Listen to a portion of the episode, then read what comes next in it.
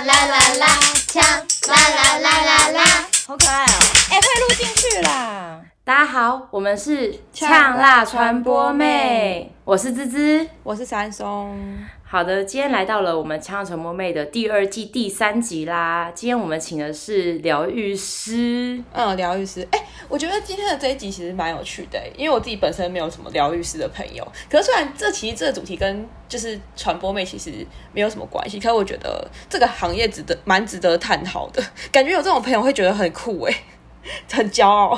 其实我觉得应该这样讲，我们的客群是女生嘛，所以呢，我觉得疗愈师其实跟不能说是女性吧，应该跟人性都息息相关。因为我自己听到疗愈师的时候，我也会觉得，哦，那是不是就是失恋就找疗愈师，知道有一个人可以陪你聊聊天、探究问题，我就有这种心理的想法出现。然后我就觉得，哦，那女生的话，maybe 真的都很需要有一个疗愈师朋友，或是你找寻一个很好的疗愈师的。专业人员陪你去做指导跟交流，我常会这样想，是会觉得会不会他们就是会比较开，容易开导别人的想法，不会让别人一直在一个那个死胡同里面转来转去的概念吗？是这个意思吗？我有点不太懂疗愈师到底是。我们等一下来问一下 Sarah 好了，因为我其实也没有到非常就是巨细靡遗的了解，但是我们大家可以问问。那嗯，就是 Sarah 也是我第一个就是。认识的疗愈师朋友，所以说我其实也没有对这个行业有太多过多的了解，但是我也蛮好奇的。其实今天可以来问一下，嗯，我觉得可以立马来欢迎 Sarah 出场。Hello，大家好，我是 Sarah，欢迎你。哎，所以我是你第一位认识的疗愈师朋友，还是是唯一一位啊？你后面还有在认识吗？哦，没有，应该说是唯一一位，唯一一位。我现在也认识的哦，你也是唯一一位。好好的好的，我觉得其实虽然说它算是比较小、比较少人做，但是我觉得我不知道是不是因为我的身边就是都是疗愈师，所以我觉得好像越来越多人，但确实是蛮少、蛮多人都是说第一次听过这个职业，就疗愈师，然后不知道这职业是干是在干嘛的。我有一个疑问，就是你可以大概讲一下你的 background 吗？就是你的背景，就是为什么你会念疗愈师，会从事疗愈师这个行业？然后你的大学可能是念什么？你的研究所的时候念什么？啊、然后对，你就大家可以讲一下。好，呃，我的大学是读文创设计，然后在就是大概大四大三的时候，发现其实对设计没有很大的兴趣，我反而对美术比较有兴趣，我就整个转成就是美术。就是纯艺术，然后后来就考上了，就是英国的学校，嗯、读了算是预科班吧，再来就是研究所。但是我打英国的第一年，我因为有点像是因为太孤单嘛，我不知道你们有没有这个状况，但是因为刚来英国就可能比较孤单一点点，然后还有英国的气候啊什么，所以就是有一点焦虑症，然后焦虑症就是蛮严重的，就是可能就是每天吃不下东西啊，然后睡不着觉，但是又很有精神，每天只能睡两到三个小时，可是就还是非常的有精神的那种，然后注意力就没有办法集中啊这些，我后来就是。嗯，问我朋友，因为我朋友也有类似的状况，他之前有这样的状况，后来是靠自己，不是靠药物，就是靠自己去把它算是就是治疗好嘛。我那时候就问他说，他怎么去就是慢慢变好？他说就是建议我先去冥想，然后后来我就去冥想，就是这算是我第一个开始接触跟就是身心灵啊灵性相关，因为其实疗愈师他也是比就是有一部分是我们会说他是灵性的或是身心灵相关的东西。然后后来我回就是回到台湾之后，才开始慢慢接触更多的，像是去看就是前世啊，或是一些就是这些东西。后来我真的去学疗愈，是为了要是为，因为我之前有听过，我不知道你们有没有听过天使灵气。天使灵气它可以疗愈别人，可能像是疾病，可能也有一点点吧。然后那时候因为我的我的爷爷他生病，我想说学了之后可以去疗愈他，所以我一开始其实不是为了我自己。然后学完之后，我比较多拿来疗愈自己，因为。嗯，我觉得疗愈师很就是首先要疗愈自己之后，才有能力去帮助他人。那这大概就是我学习的经验吧。后来就是从二零年，我其实也还学了两年，就从二零年开始一直学到现在，这样学习到现在。嗯。所以我想问说，所以占卜啊，就是那些呃，算命的东西也算是在疗愈师的范畴内吗？它会算是在身心灵里面，就是灵性身心灵里面，然后疗愈师也比较算是在灵性身心灵里面。但是像我们自己，蛮多疗愈师他们都会，他们会去学占卜啊、塔罗啊，或是神谕卡这些，其实都算，因为它就是给一个指引嘛。那卡牌的话。不会那么局限于只有塔罗，但是塔罗应该是大家最知道的。只是像神谕卡是，就是如果没有接触过，想要自己算的话是最容易的，因为它都有那种指导书，就不会像塔罗学起来那么麻烦。那我之前就是有一次，你知道，我跟我朋友去，我们去早餐店，然后我朋友就说叫我拿一个铁器的东西，然后拿一根自己的头发，然后放在自己的手心上，然后就可以去询问说，哦，那以后我会不会几岁结婚？我会不会有几个小孩？那个你有听过吗？我忘记叫灵摆吧？这是什么啊？灵摆哦，我知道，我知道，我知道，嗯嗯嗯。那那个东西有听过？准确吗？那个东西准确吗？我觉得它算是准的，我觉得它算是准的。但如如果你心中已经有一个答案，然后你去影响它的话，它就会变成不准确。但是基本上算是准的。有些人会把它拿来当做一个疗愈的时候的辅助。嗯哼，我跟你说，那时候我朋友就在问我说：“你会有几个小孩？”结果灵摆就不动了，然后。我当下看到的时候，我心碎一地，因为没有说一定要人生一定要有小孩，但是我从来没有想过我的人生没有小孩这件事情。Oh. 然后他那时候一不动的时候，我就立马每天烦王安松他们说：“哎、欸，你测用你的测测看，你用我的测测看，什么之类。”就是那时候在我家每天都在测。嗯，oh. 你还记得吧，王安松？我知道，超烦的，超烦。我觉得像这种东西，你如果不喜欢那个答案，你就不要去相信它，因为如果你去相信它，越相信它，就越有可能成真。因为你会把那件事，我不知道你们听过听过那个吸引力法则，你会把那件事吸来你身边，所以你就不要去相信它就好了。哦，就像我一直相信我未来一定会有男朋友，所以我就觉得我一定会有 吸引力法则。对啊，对啊，对啊，我是希望他会有啦。以他的那个个性跟那个长相有点难，但是吸引力法则，完说你想着你就会有了。不是不是，因为我的个性跟我的长相是。是 OK 的，好不好？改，大家会不会讲话？总之那时候我就是做完那个灵摆之后，我就超级担心。哦，我觉得刚刚听完 Sara 后，我心里安心了很多。而且那之后，我就因为太担心，之后我就去算塔罗。然后算塔罗，它不是就会有规定，你说你要几个问题吗？我总会有一个问题，就是我以后会不会有小孩？嗯，我觉得那些塔罗师就跟我讲说，欸，你现在有另外一半吗？我那时候那时候是有前男友，我说有啊。然后他就会说，哦，那。你要算你跟你另外一半有没有小孩吗？我说哈，可是我不一定是想要另外一半，我只想知道我自己，因为我不知道以后会不会变数。那如果变数的话，那 maybe 我也不知道到底答案是不是准确的。然后塔罗师就会跟我说，呃，如果你不是要确定的另外一半，你这样算的话是没有用的，因为怎么讲，你的小孩的量可能会跟你另外一半的量会融合，变成一个实际的量。所以如果你另外一半是不准确的话，你等于算也等于白算。他是那时候是这样跟我讲，因为像我自己看过，我的未来是有小孩的，但我很讨厌小孩，我不想要小孩，所以我觉得不管就是跟另外一半无关，就是不管怎样，我都是就是会有小孩吧，或除非我自己真的不想要。那时候我也问我那个朋友说，如果是不想要小孩的人呢？他说那种感觉就像是老天爷给你几个小孩，但你可以决定你自己要多少小孩。嗯，对了，也是。对，然后因为我那之后我就算过我我妈，然后算我妈的时候，就是她也是算男生女生啊之类的，然后我妈的是真的都准的，然后的确我跟我弟，因为我只有一个弟弟，然后我跟我弟后面其实还有，只是我妈没有再继续要生子这件事情，那时候我就觉得哇，我妈的准，我阿妈的也准，完蛋了，我真的完蛋了，我超级害怕。嗯，嗯但我觉得。我觉得现在科技那么发达，我觉得其实不用想太多，而且真的没有小孩的话，就去领养一个啊！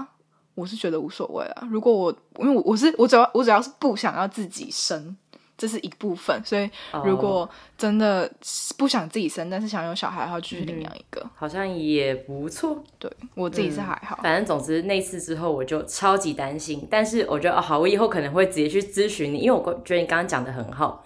就是心诚则灵，然后吸引力法则这件事情。嗯，而且我看那个网络上也有打说什么森林什么疗愈师，或什么情绪疗愈师什么的，就是那个也有差别嘛？他们都是疗愈师，他们只是他们可能他们用的能量，或是他们擅长疗愈的东西不一样。像有人是会挂一个什么情感疗愈师，或是家庭疗愈师，那他可能对于疗愈情感这方面，他是比较擅长的。他可能接触过很多情感的案例，然后或是他可能接触过很多家庭的案例，他会不一样。像现在还有一个叫金钱疗愈师，他就是专门疗愈你金钱匮乏方面的。哇，好酷哦！就是会不一样，他只是方面不一样而已。金钱疗愈师，如果你询问完之后，他会给你什么指引，就怎么赚钱之类的吗？还是 我之前做过一个金钱疗愈的，就是我是我是被疗愈者，然后他不会给你一个指引。他会有几个，那叫什么？他们，因为我这是给就是中国那边的疗愈师疗愈，所以他们那边叫卡点。我不知道台湾这边要怎么讲啊？卡点的话，就是有点像瓶颈吧，瓶颈有点像瓶颈，就是嗯、他说金钱，他就是列出了十几条金钱卡点，就像比如说你不爱钱这件事情，但因为有的人会觉得讲到钱就很俗气，或是他就是不爱钱，他也，但他也不讨厌钱，但是就像我们对人。如果你把钱当成一个人的话，你不喜欢他，他就不会想要主动靠近你啊！你干嘛要去靠近一个不喜欢你的人？所以我们要爱钱，钱才会来找你，这是其中一个。因为像我自己，我不讨厌，我不讨厌钱，但是我也不爱钱，我不会就是一直把钱挂在嘴边。就是当你你自己想想看，你跟别人讲到钱的时候，或是去跟别人聊钱，你会觉得好像有点不好意思，或者觉得自己有点俗气。如果有的话，那个就是让你可能。金钱没有办法那么容易来到你身边的一个原因哦，了解，就类似这种，他会讲了十二条，对，你听完之后，你就可以去看看你，就是比如说，他会问我说，你讲到钱的话，你对于小时候的记忆最印象深刻是有三个，你就自己提出三个，他就会从那几个点去疗愈，就是看你。小时候遇到了什么事情？那其实很多你没有想到的事情，其实都是跟金钱有关。哎、欸，这好酷哦！完蛋了，我现在冒出来都是不好的回忆，也是这样，也是正常吧？因为如果好的回忆就不会那么印象深刻啊。你说看小时候的故事，就可能讲说你现在想到小时候的故事，你有讲，然后讲三个，然后他就会跟你讲说这件事情是跟金钱有关的，是这个意思吗？没有没有，应该说金钱就是金钱相关小时候的事情，就是一讲应该不一定要小时候，比如说现在讲到金钱。你最你马上冒出来的三个回忆，三个三件事是哪三件？然后就会去看看里面是为什么。我爱我爱钱，我爱钱，我爱钱。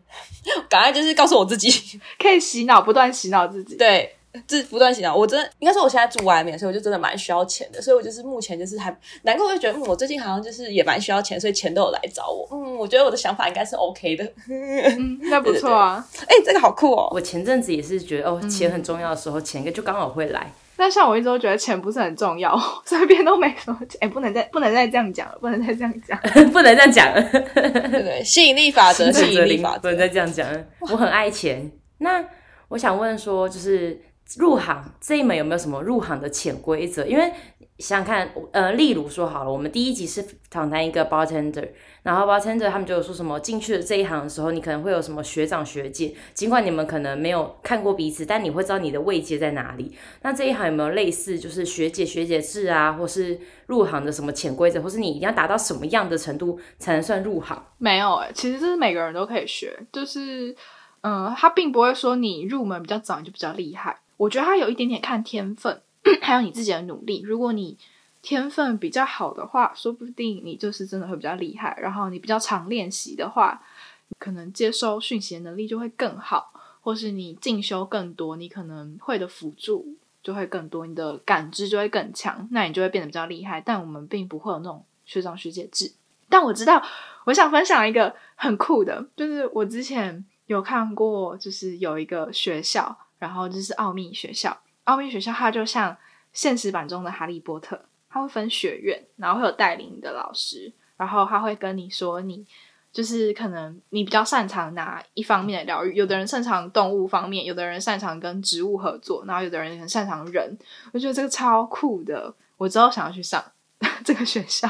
它是网路还是实体的？它是实体的。哇，在哪里？在我不知道它在哪里，但是台湾有。然后我知道美国也有，它就它就叫奥秘学校，你们可以上网打奥秘学校就有了。哦，所以等于说是那个，那你上完课之后，老师会帮你分析你比较适合哪一类的类型。那你自己本身有比较喜欢的吗？我自己吗？我自己是比较偏向人，但是我并没有能量是从哪里来，我不是很知道。但我都是目前都还是只是跟人疗愈。不过我觉得我可能有跟大地有一点连接，因为我最近有去，我对于花精、精油这些很有兴趣。我最近刚学完花精的疗愈，所以可能对于植物这类也有一点点接触吧。就是你要请植物来辅助你，感觉会是一件很难的东西。因为就像如果猫咪啊、狗狗啊，至少你跟他们讲。然后他们可以有回应什么之类的，还可能比较容易，但跟植物应该会很难吧？因为它毕竟不能做任何的回应。它不用到回应，就是它可以借助它的能量。嗯，就像精油，你们你们应该都知道，像玫瑰精油好像可以就是护发什么的，然后像薰衣草精油可以帮助睡眠，然后它就是用花里面的，我不知道它那个精油怎么做，但就是植物的能量去帮助你改善你的自身，然后。嗯，我学的花精就很像那个东西，就不是真的需要它给什么回应，但是可能就会根据你的人体的一些状况去组合这些花精，去给你就是让你改善，你可以每天喝啊什么的，这算是借助他们能量之一。哦，懂了，懂了，懂了。嗯嗯，那我有一个小疑问，就是不是有那种宠宠物沟通师？那那个也算是在疗愈师的范畴内吗？还是它是不同的行业？我觉得它也算呢，只是它最早被人家知道。但是我觉得它也算是疗愈师里面的一种。那刚刚有问到说，就是跟心理咨商师有什么差别？这样子，我觉得，嗯，其实我后来有跟我伴侣大概聊一下，就是因为他有认识那个心理咨询师的人，但是我没有认识。我觉得心理咨询师他们会。有一个学习一整个系统，就是心理学啊，然后医学啊，他们会比较有系统去学习。但我们疗愈师可能不太有系统的学习，或是很多都是从自己的感悟或是体悟去了解到的东西，然后会比较没有系统吧。所以有的人可能会觉得我们学的不是真的。但那个就是我们自己的亲身体悟吧，可以这样说。咨询师他们可能就是真的是有系统的学，可能会更有说服力吧。对一般就是普通人或是个案来讲，他们可能会觉得有系统学习会更有说服力。那如果他今天是可能真的有问题，他们可能会更容易去选择心理咨询师吧。我觉得，我觉得这是他们的区别。嗯哼，嗯，所以区别大概是在这里。那我想问说，就是这这个职业好了，他们接案啊什么之类的，一定都是靠自己去自发去找寻案子吗？那你可能现在目前是怎么做行销来接案啊，让大家知道你，然后你要怎么去接案会顺畅很多这样子？我觉得我的行销做的不是很好，因为我自己就不太去特别宣传，就是我在当疗愈师这件事情，但是有朋友知道的就会来找我，然后。找我比较多的算是算牌的吧，算雷诺曼，因为我学雷诺曼，所以找我比较多的算是算牌的比较多，疗愈的会比较少一点。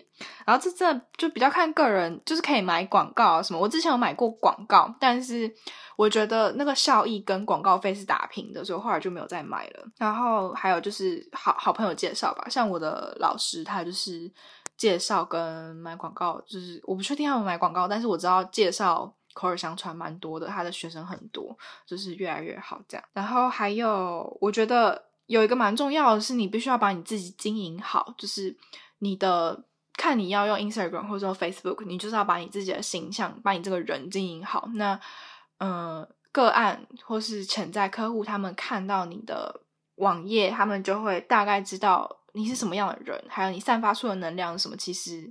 大家是感觉得到的，所以你把你自己经营好，别人也会更愿意去，就是跟你做接触吧。因为我知道你除了自己的 Instagram 本身自己的个人账号以外，你还有在经营，就是不同的，例如说像健身啊，怎么吃东西啊，然后 或者是太多了。呃，他很多，他很多账号，真的假的？你你的，但是因为我健身的，我健身的太少去，那是我很那很久之前，大概是一九年。一八年的时候开始经营的，后来就是太懒了，太要经营太多了，我就没有太去经营健身。健身它算是健身跟健康饮食，就比较少去去去弄。那除了这个以外，你还有什么？就是因为例如像我们呛到传播妹好了，我们会有一个 Instagram 账号是专门 po 说哦，我们下一集会有什么，这一集会有什么，跟一些经典语录啊那些的。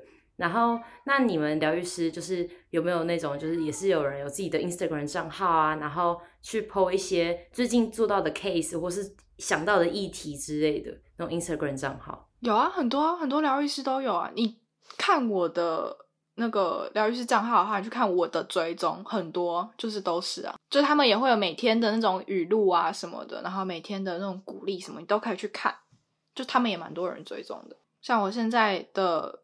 我现在的找我算牌的也是朋友介绍给我，然后他打算要再介绍朋友给我，就是他觉得我算的还不错，所以他就是持续回来找我算。然后就比方说，其实这件事情人脉蛮重要，就如果你口碑做得好，就会有人脉，然后大家就会来找你。对啊，对啊。那我想问你，算牌目前算的是算什么牌啊？就是因为我蛮好奇，然后以后我说不定会需要一下。我算的是雷诺曼，然后它跟塔罗有点不一样，它的牌比塔罗还要少。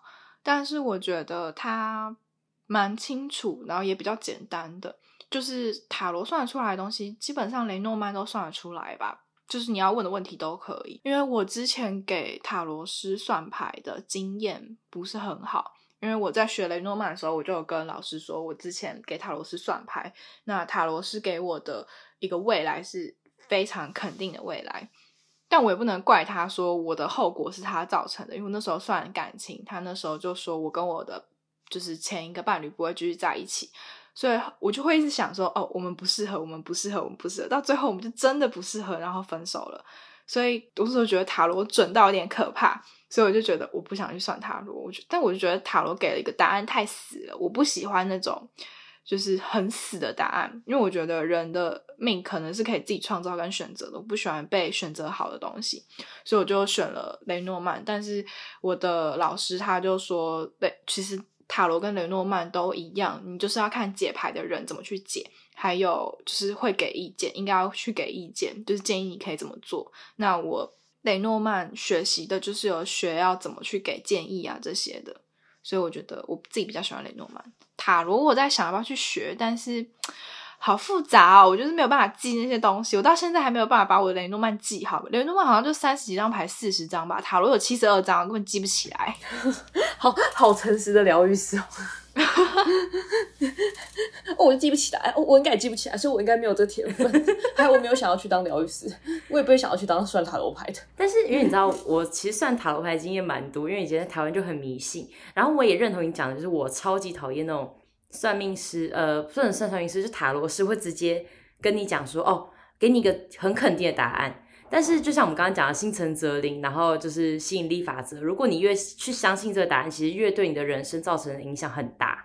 对啊，就是你如果你如果跟个案讲说你会有个不好的结果，但是其实是有解的方法，就是你可以，他牌其实会给建议，那你要跟把建议也一起跟个案讲。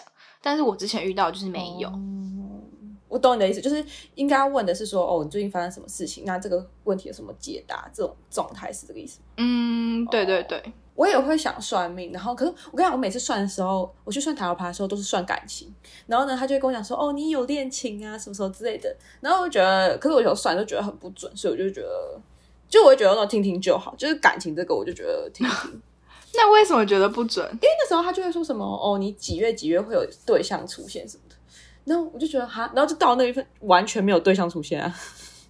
要搞整笑哎，这就像他应该，他应该给你个建议啊。比如说，他说你几月几月的时候会有对象出现，那你应该，比如说，你应该可能你不是比较内向的人，他说那你应该表现的比较外向，或是你应该要参加什么活动。但有对象出现，你如果都一直待在家里的话，你根本不会遇到你的对象啊。这就是他应该给的建议，或是可能你的对象在国外，那他就会说，他应该跟你说，你可能会在遥远的旅途的时候会遇到，那你可能就要多去尝试旅行，才会遇到你这个对象。那你如果你一直在，比如你住台北，就一直在台北，你就永远不会遇到你的对象，因为你对象根本不在台北啊，就有点像这样，就是需要给，就是建议你该去怎么做，oh. 而不是只告诉你一个结果。我懂你的意思，就是我应该要问说，那我应该要怎么样才能遇到那个对象？这个意思吧？对，就是看牌有没有给你什么建议。嗯，没有。可是我我也是很久以前算的，我记得我我印象最深刻的算命应该就是我的名字吧？哎，只有知道我的名字的故事。嗯，我知道。这故事超白痴的。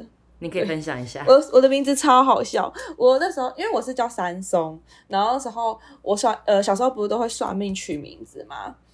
然后然后就是一第一个，他们就会有一些选项，然后第一个就是三松，然后呢另另外两个名字，一个叫做三宝，一个人叫一个叫三碗，三宝三碗，反正总之你妈选的很对决定，就你叫三松，不然如果叫另外两个名字的话，我可能会哭死。那我好奇说，就是你看你接案那些都是靠自己的行销啊，Instagram 行销、社群行销来接案，那这样子你的薪水像你一个 case 啊，然后你要怎么去谈那个价钱？我觉得。我因为我我有学习跟不同老师学习过，不同老师他们的做法不一样。像我最主要学习的那个老师，他他其实在网络上都有分享他自己的经验，大家可以去看。然后他是，嗯、他一开始的他原本的主业是很很就收入比较高，后来他就是突然有一天不想继续做那个主业，他就辞职，然后直接开始就是用他的存款啊什么，然后去学就是疗愈这个东西。但是他在他就是一很很快就开始接业，就是接个案，然后个案也是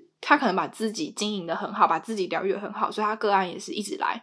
然后他马上就去考了，就是上了导师执照，开始收学生。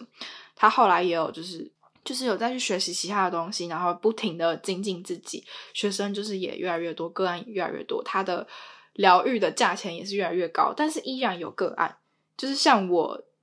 嗯，我知道他一开始的疗愈价格跟现在差蛮多，但是我也是最近有去找他，就是请他帮忙疗愈，就是还是愿意，因为我觉得他是真的很厉害，不管是上过他的课或是听他分享人，一定会觉得他的能量频率是很高的。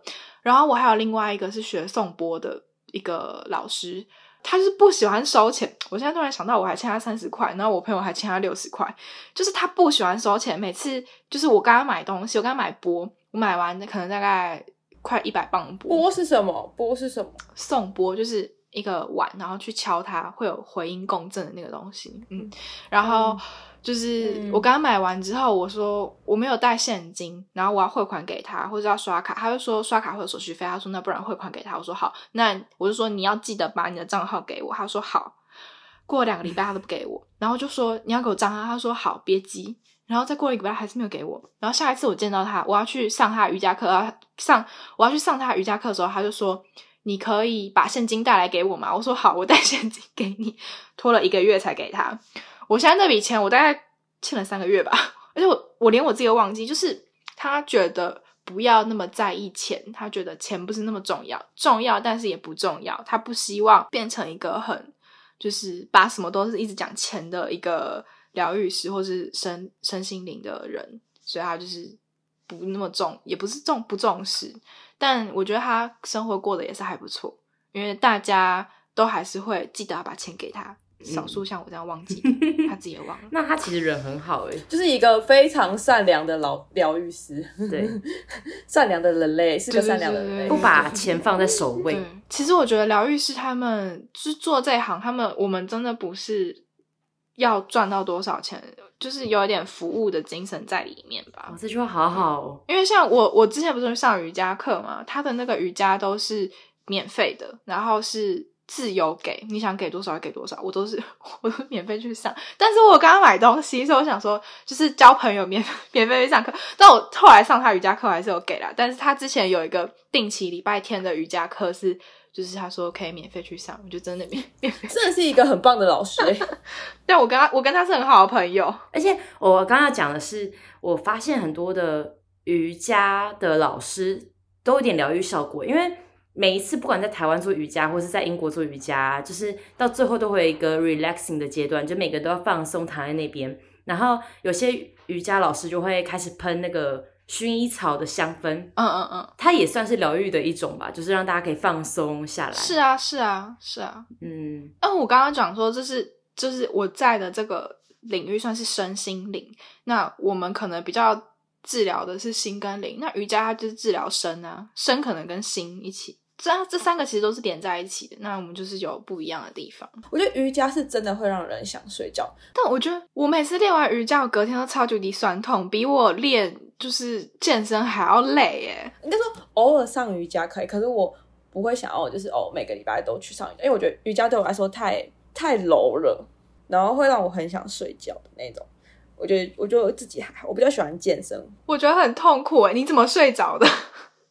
睡着很厉害，我觉得超痛苦的，好吗？就是我觉得在做完，就是你做完一个动作之后，老师就说好好放松，在你放松的那一刻，你就会觉得是很舒服的状态啊。Oh. 我自己觉得啦，他的用意就是在这里吧，就是让大家在紧绷完之后有放松的余地，你就会觉得哦，我今天就像健身好，健身你也会有 warm up，就是热身。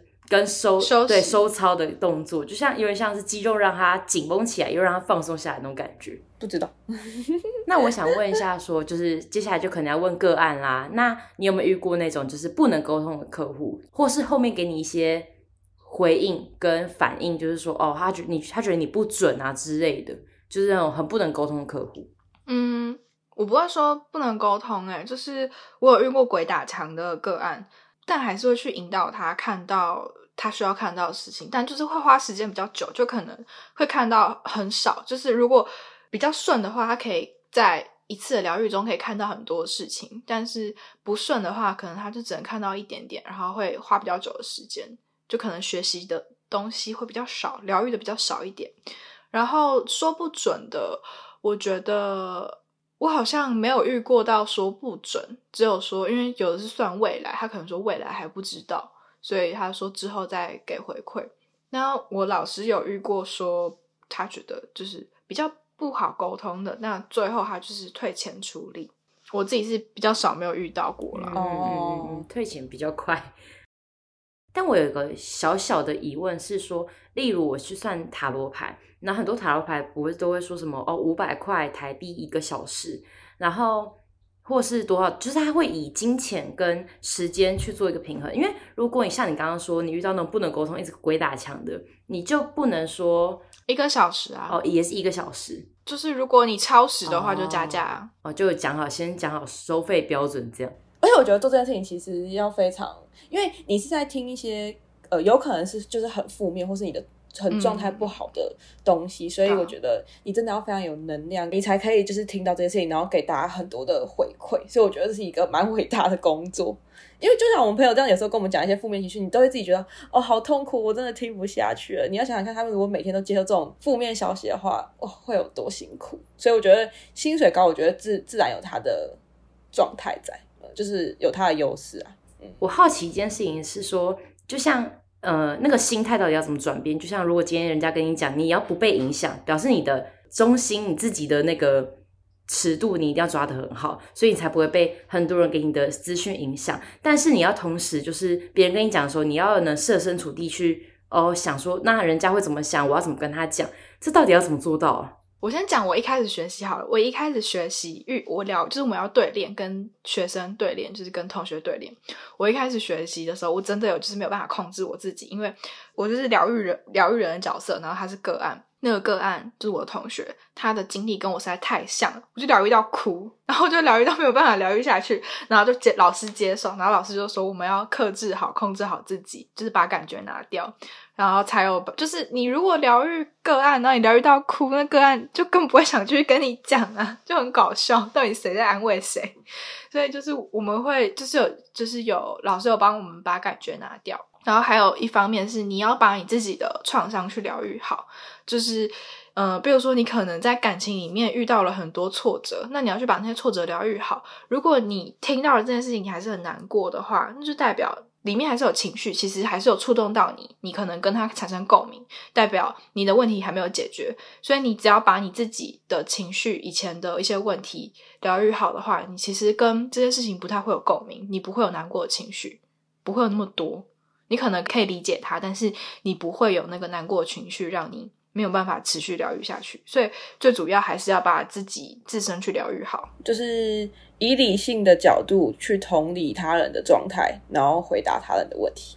我还说你讲出这句话，哇，你能讲得出来？怎样？我本来就会思考，好不好？有没有发生过什么在疗愈的过程中好笑啊，或是有趣的事情？有趣吗？或是跟。案例可以分享，或是觉得哎、欸，这个算一算，觉得哎、欸，这个过程啊，或是那个客户回答很好笑之类的。我有一个蛮常举的例子，因为我是我是做纯艺术的嘛，所以我的最后一个作品是跟我的疗愈个案做结合，然后把它就是展现出来。然后那个作品是就是短短的标语，不知道只是你有没有看过？就是写短短的标语，然后正反面是不一样的东西。有。然后那个女生她就是说我必须要保持胖胖的，然后原因是因为她这样子就不会被骚扰，就不会被异性骚扰。很多女生看到都超有同感，因为她们觉得她们只要瘦的话，就会被异性用有色眼光去看待，或是会觉得就是可能变得更性感啊。然后那个她们觉得那个眼光是不舒服的，他们会这样觉得，所以他们才一直保持胖胖的体重，因为就不会被别人看了，他们就很安全，走在路上也不会觉得会怎么样。他们看到的时候，他们都觉得哇，这个好有趣，但其实是一件蛮。可悲的事情吧，对啊，就是这是其中一个例子。那这样子以后别人问我说：“哎，芝芝你怎么还不减肥？”我就要跟他讲说：“哦，因为我觉得瘦下来会被骚扰。”嗯，不一定，每个人的理由不一样，每个人的理由不一样。有的可能是你觉得，有的人是可能觉得胖胖的才是健康的，就每个人的理由不一样。但只是我刚好那个个案，他的理由是这样，因为他确实在他瘦的时候有受有受到就是骚扰。不一定是真的是，就是动手动脚跟言语上的骚扰，他就不喜欢。后来他就吃胖，之后就没有再遇过这件事情。他也发现他同公司他同事的女生，就是也是慢慢变胖。就大家他们可能都有个共识，就是觉得胖胖的才会比较安全一点。但我要呼吁一下各位，就是不管女性的身材怎么样，这是基本尊重。因为不是说只有女性，就是我觉得做人基本尊重就是不要去骚扰他人。不管他身材怎么样，不干你的事。对，但是只是我要跟你说，只是我要跟你说，你不要以你的胖来当借口。因为如果你如果你真的觉得你不 care 的话，你就不会想要减肥，那你就可以活得很快。可是你还是会很 care。没有那个我那个我那个个案，他其实他是想减肥的，但是他问我说他减不下来，就是他每次减了很快又复胖，然后减了又复胖。然后我就问他说：“你真的想减？”他后来发现，他觉得好像不管是胖还是瘦，好像都无所谓。他其实。也不是那么的想要减，然后后来去看才发现，原来是因为他觉得胖才是安全的这件事情。呃，就一开始他其实也是想要瘦的，可是后来就是呃疗愈的过程中才发现说，哦，原来其实这样才是安全，他就觉得那那没有要减肥的意思。我觉得他可他他可能还是想减，但但他可以知道为什么他减不下来，因为他是一直复胖，然后他减不下来，他觉得很奇怪，为什么有的人可以减肥减下来，有的人不行。那可能不行，是有些原因的。哎、哦，那说不定你会不会有有原因？哎，那这样我是不是应该也要去探讨？结果得出来的原因是哦，你太爱吃了。没有，我觉得不是，因为我觉得你也吃不多。我觉得你吃，我觉得说不定你也是有一些状态之类的。那我想问，就是最后倒数第二个问题是你未来的目标是什么？嗯、我目前我是希望以他为业，然后可以变成一辈子。就我没有想，我没有想过会离开，因为我觉得。对于疗愈师来说，这个会变成一个生活方式，因为我们就我前面讲了，我们都会先疗愈自己，那其实它会变成我们的一种生活方式，所以我觉得我们会一辈子跟它连在一起，对啊。所以如果有有人就是来找我疗愈，可能就是会去帮助或是疗愈他们，但是疗愈师这个标签我不知道会不会一直在啦，但有可能会一直在，就是我觉得不太会不太会脱离。这个领域吧，我觉得。嗯、那你你觉得你在这份领域中，你获得了什么样的成就感，或是你为什么会觉得哦，我就是要一辈子在这个？你有什么点，或是原因，或是你在做这个工作的时候，你有发生什么什么事，然后让你觉得说哦，这就是我一辈子想要做的事情？这样就是看到别人进步会开心啊，然后看到别人发现哦，原来自己的原就是缺就是问题点在哪里，就会很开心。但我觉得，我觉得。这行业会就像我们自己的，我不知道别人别的疗愈师是不是这样，但是我自己这疗愈师是，就是有时候会太理性，就是可能跟别人吵架，就是我会知道吵架不是现在的我在生气，是以前的我在生气，然后就会开始分析自己。我连我跟我自己伴侣吵架都会这样，我就开始分析我自己，然后分析完之后去 跟我伴侣讨论我刚刚分析了什么，然后可能是我小时候创伤带出来的，然后我就会再继续去分析这些过程什么的，就是哎呦，有时候是蛮累，没有办法好好吵架。所以疗愈师这个职业有点像是，呃，去找出你为什么会发生这样事情，或是你现在在做这些事情的原因是什么，有点像是让他们更认识自己的概念，有一点点，对对，然后去解决问题，呃，嗯，应该是这个意思。对对对对对对对对，哇，对，诶，那这其实很厉害，就我觉得自己分析自己的情绪是一件很了不起的事情。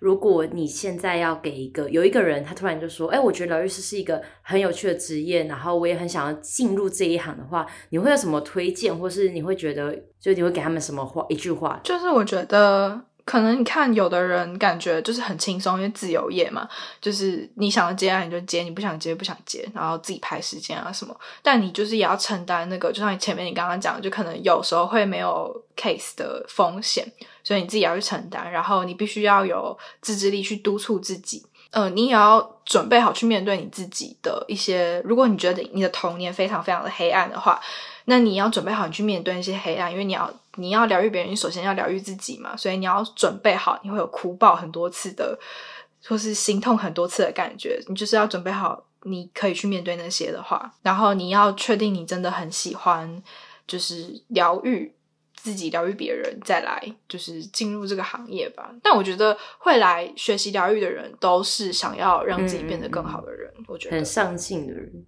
而且愿意接纳自己的黑暗面，我觉得这是一件真的很了不起的事情。尽管我不知道我黑暗面是什么，但我觉得我如果当疗愈师，我应该也会先哭爆一阵子。但蛮好的，你不知道的话，代表你的一生应该都过得蛮开心的啊。我也觉得，就是我也觉得我的一生就是也都过得蛮开心。因为像我自己就会知道，我的黑暗面是偏感情，就是可能伴侣交往啊，以前的感情会比较不顺，然后还有可能像小时候，因为我妹妹这件事情，所以就是妹妹带给我的影响，这些会比较大。所以我觉得这些是我比较黑暗的部分吧。好，那就是今天很感谢 Sara 跟我们分享这些全部的案例，跟一个真正的疗愈师通常都会在干嘛？也不是通常都干嘛，真正疗愈师的工作内容会是什么？那你可以跟大家来宣传一下，说你自己的 Podcast 啊，或是疗愈师的那些东西。嗯，差点忘了，就是我们自己也有在经营 Podcast，然后我们的 Podcast 叫做心灵成长记录，那个记是言字旁的记。然后就是在讲一些身心灵有关，我跟我朋友，然后我们的一些成长过程，大概经营了一年多吧，大家可以去听听看。就有兴趣的话，对于我刚刚讲的身心灵这一块有兴趣的话，可以去听。然后 Instagram 的话就是 Spirit，然后两个底线 R O A D。我之后再把资讯给你们，你们放那个资讯栏。如果有兴趣的话，我就会把资讯放在资讯栏，这样子大家就可以去听。因为听我们的呢，就大家就是可以听到荒谬，然后就觉得人生很快乐。然后听他们的话，你们的心灵就可以获得满满的能量跟成长。哦，不错不错，哎，这样子哦，你讲的好棒哦，你讲的好棒哦。我突然觉得我们好幼稚。哎，你看两个男人都获得快乐，怎么那么好？珊搜，你觉得你今天这样聊完啊，你最大的收获是什么？我觉得。哎、其实我觉得这件事情蛮有趣的，因为我觉得人生中真的会发生一些很多事情，但你不知道你自己的状态到底是怎么样。我觉得可以透过疗愈去了解自己，这件事情蛮好的，因为我觉得你有可能在这个状态下，你已经受了严重的伤害，你可能心灵已经过意不去，可是你却还就是要每天就是面对生活、面对工作。我觉得如果偶尔去找疗愈师聊一聊的话，说不定自己会更进步、更成长。我觉得也是。帮助到自己，而且我觉得 Sarah 吗？等一下，完了，我英文很烂，是 Sarah 吗？就是我觉得是他说的好，就是呃，首先疗愈自己，才可以先疗愈别人，而且在疗愈师这个行业的人，一定是会越来越进步的。我又觉得这件事情会让我觉得很很好，这是一个往上走的一个东西。因为呃，我当然希望每个工作都是会可以往上走，但是疗愈师这个行业一定就是一直在往上走，所以就会觉得这是让人一个羡慕的工作。因为我觉得从心灵，只要心灵正确，你做什么事情都是会是快乐的。但如果你心灵不好的话，你永远做什么事情都会很负面。嗯嗯，其实要很有专业性，然后同时间你要能体谅他人，你要不被影响工作。所以这工作尽管是大家令人羡慕，但我觉得入行总不会觉得那么简单，因为你要先疗愈自己嘛。就像。我自己，我可能我会觉得我自己是一个乐观开朗的人，但我不会知道说，其实我自己有没有内心什么创伤。但有一天，如果我想去当心理疗愈师的话，我是不是要先把这些创伤先解剖开来呢？没有，你不会。哎、欸，我会，好不好？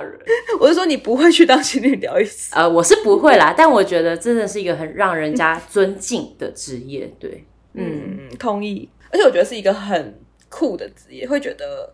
就会感觉给别人的感觉都是那种很温暖、很阳光的那种感觉，好赞哦！反正我们今天真的是透过 Sara 收益良多诶。嗯，我也觉得蛮特别的一个行业，我觉得蛮值得去探讨的。